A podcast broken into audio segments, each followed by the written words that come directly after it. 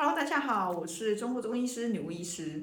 呃，有妈妈粉丝问我说：“牛医师，我看你小孩好像很少生病，就算生病也很快好哈。小朋友生病的话，我会分享怎么样可以一天左右，其实很快，其实我都不担心的。基本上，我还是要教一下大家怎么可以避免小朋友生病啦哈。我们家小朋友的确很少生病，是因为其实小朋友生病他是有一些前兆的。然后我很注重每天小朋友要跟我报告他的大小便。”然后我也会注意他们，呃，比如说小的可能在幼稚园，他在幼稚园有没有睡着？哈，如果他午觉有睡着的话，基本上我会认定他最近很累，就是他有点透支太多。那他体力上如果透支太多，气血会比较虚，哈。那所以我会把握几个点，然后第一个就是刚刚提到的睡眠的状况，哈，有没有睡午觉？还有就是说晚上睡觉的时候也要看一下。晚上睡觉，小朋友会不会滚来滚去？因为通常晚上小呃睡觉的时候会滚来滚去，比较有点躁动，睡不好的话，其实他真正有在休息的时间也有点等于是浅眠。我相信如果你是大人，你曾经是晚上比较浅眠，应该也知道那种感觉。其实你白天起来精神并没有很好，所以如果长期下来的话，那你大概会知道说这个小孩他的体质是有一些问题的哈。所以，我个人会比较注意他晚上睡眠品质。基本上，我会让他们两个 hold 在一个都睡得很好，所以两个基本上平时都是睡得好啦。但是如果生病之前，就会看到他们可能像我们大的那个比较容易，呃，因为他比较容易乱吃东西。小的那个算是蛮乖的，大的可能会吃糖果、饼干什么，我们反正也制止不了。我现在都会很开心的问他说：“哎，那你今天吃了什么啊？”他就会跟我分享这样。那。我还是会问他吃什么。记得一件事情，你如果既然制止不了，就不要去制止他。就是当他说他呃吃东西的时候，不要给他一个臭脸，因为反而他会不跟你说他最近吃什么，那这样会影响我的判断。我以前曾经是这样子，诶，那有没有吃一些坏东西啊？然后很凶这样子，他可能就说没有，事实上吃一堆。所以我现在的方法就是说，好，有一次就跟我说这样子，我心里会知道，第一个他最近吃的量。会不会太多啊？如果太多，再加上他晚上睡觉会滚来滚去，那我就知道，诶，他可能肚子有点已经快不行了，有点快不舒服。那这个时候，我可能就会在他的食物的餐点上会做一些调整。比如说最明显就是我会增加他白饭的量，我会一定要要求他把白饭吃完，其他可以不吃，但是你白饭一定要吃完。那以我们家姐姐的胃口，因为也。没有到很好，但也没有到不好，就是中等的情况下，你要求把整碗白饭吃完，其实它剩下能吃其他的量就很少。通常用这样子的方法一两天，再加上疯狂的睡眠，就是早点推下去睡觉，其实就危机解除了，它后面就不滚了哈，有排便正常就 OK 了。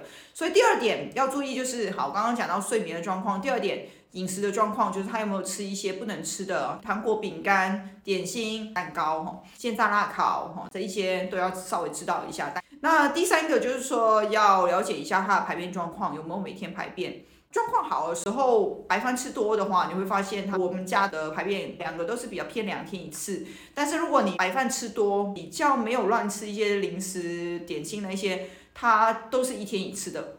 所以我会问一下他排便状况，然后我也会看他排便是不是一个成型量多不多等等。如果量少的话，你就知道他也会快生病了。那第三个是最重要的，就是一定要看一下小便有没有泡泡。